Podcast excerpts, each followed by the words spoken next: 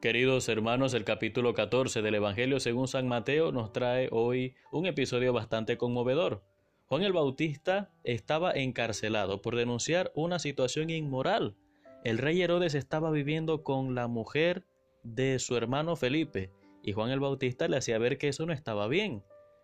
Llegó el día del, del cumpleaños del rey y entre los tragos y la algarabía de la fiesta el rey le prometió a la hija de su mujer Cualquier cosa que él le pidiera, él se la iba a conceder, incluso la mitad de su reino. Y la jovencita, instigada por su madre, le dijo, bueno, dame la cabeza de Juan el Bautista. ¿Cuál fue el delito de Juan? ¿Cuál fue el error de Juan? Decir la verdad, anunciar el reino de Dios y denunciar aquello que estaba mal. Y el rey, para no desairarla y no quedar mal con los invitados, se lo concedió. De modo que Juan el Bautista vivió o fue encarcelado y fue luego decapitado por obrar rectamente. Queridos hermanos, el gran triunfador de este relato es Juan el Bautista y el gran perdedor de este relato es Herodes. Porque la injusticia, la corrupción nos degrada, nos hace daño. La integridad y la rectitud nos dignifica, aunque eso nos comporte ciertas desventajas en esta carrera apresurada eh, que es la vida. Sócrates decía, es mejor padecer una injusticia que cometerla. Y eso es algo que a veces se nos olvida.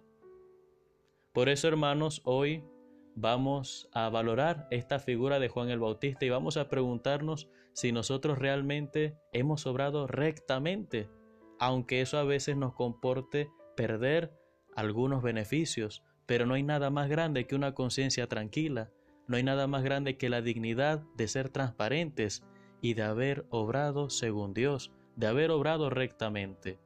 Por eso hoy vamos a hacer, vamos a ofrecer como oración aquellas palabras de San Alfonso María de Ligorio, cuya memoria celebramos hoy, primero de agosto, día de San Alfonso. Vamos a decirle, Señor, yo te ofrezco mi ingrato corazón.